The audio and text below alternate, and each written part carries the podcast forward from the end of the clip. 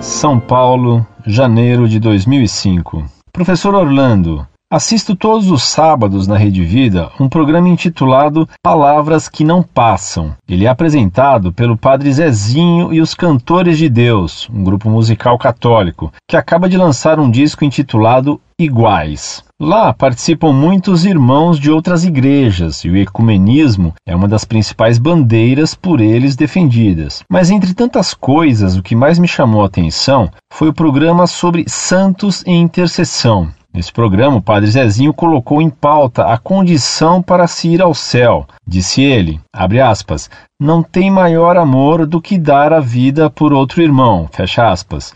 E assim, por meio deste texto, começou a citar os santos aos quais ele, entre aspas, às vezes pede intercessão. E segundo ele, estão no céu. São eles São Gandhi, São Martin Luther King, entre outros. Espero eu que eles estejam no céu, mas pergunto: eles são santos mesmo?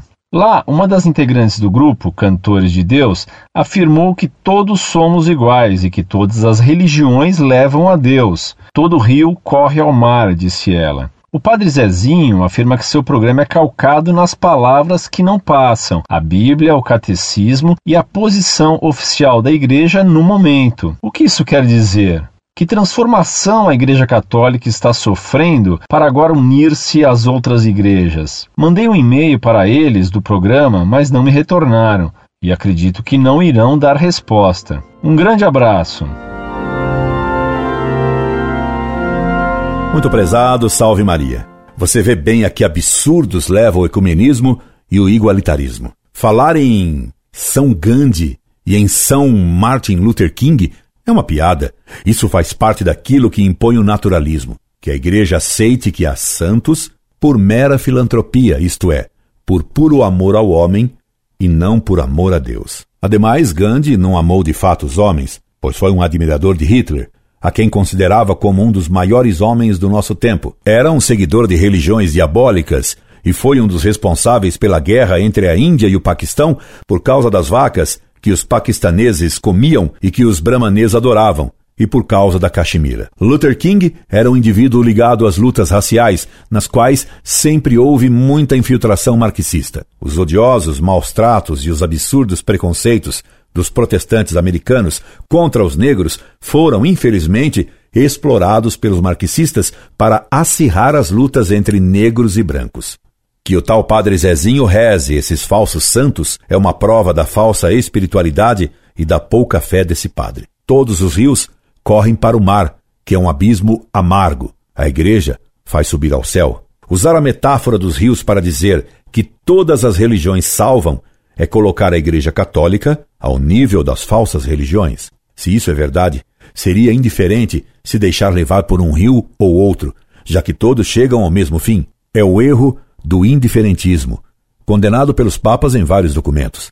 Por exemplo, esse erro do indiferentismo foi condenado por Pio IX, no Sílabus, ao reprovar as seguintes teses. Erro 15. Todo homem é livre para abraçar e professar a religião que, guiado pela luz da razão, tiver como verdadeira. Denzinger, 1715.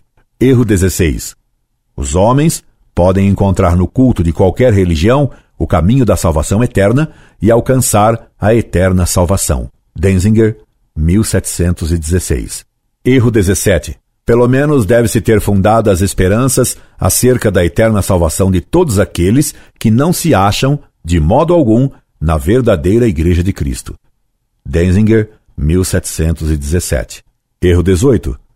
O protestantismo não é outra coisa que uma forma diversa da mesma religião cristã, e nele, do mesmo modo que na Igreja Católica, se pode agradar a Deus. Denzinger, 1718. Quem defende essas teses é condenado pela Igreja. E sobre a união da Igreja Católica, única Igreja de Cristo, com as falsas religiões, devemos perguntar: que união pode haver entre a esposa e as concubinas? Entre a verdade e o erro? Entre a luz e as trevas? Entre Cristo e Belial? Um abraço de seu amigo, sempre, Incorde Ieso, Orlando Fedeli.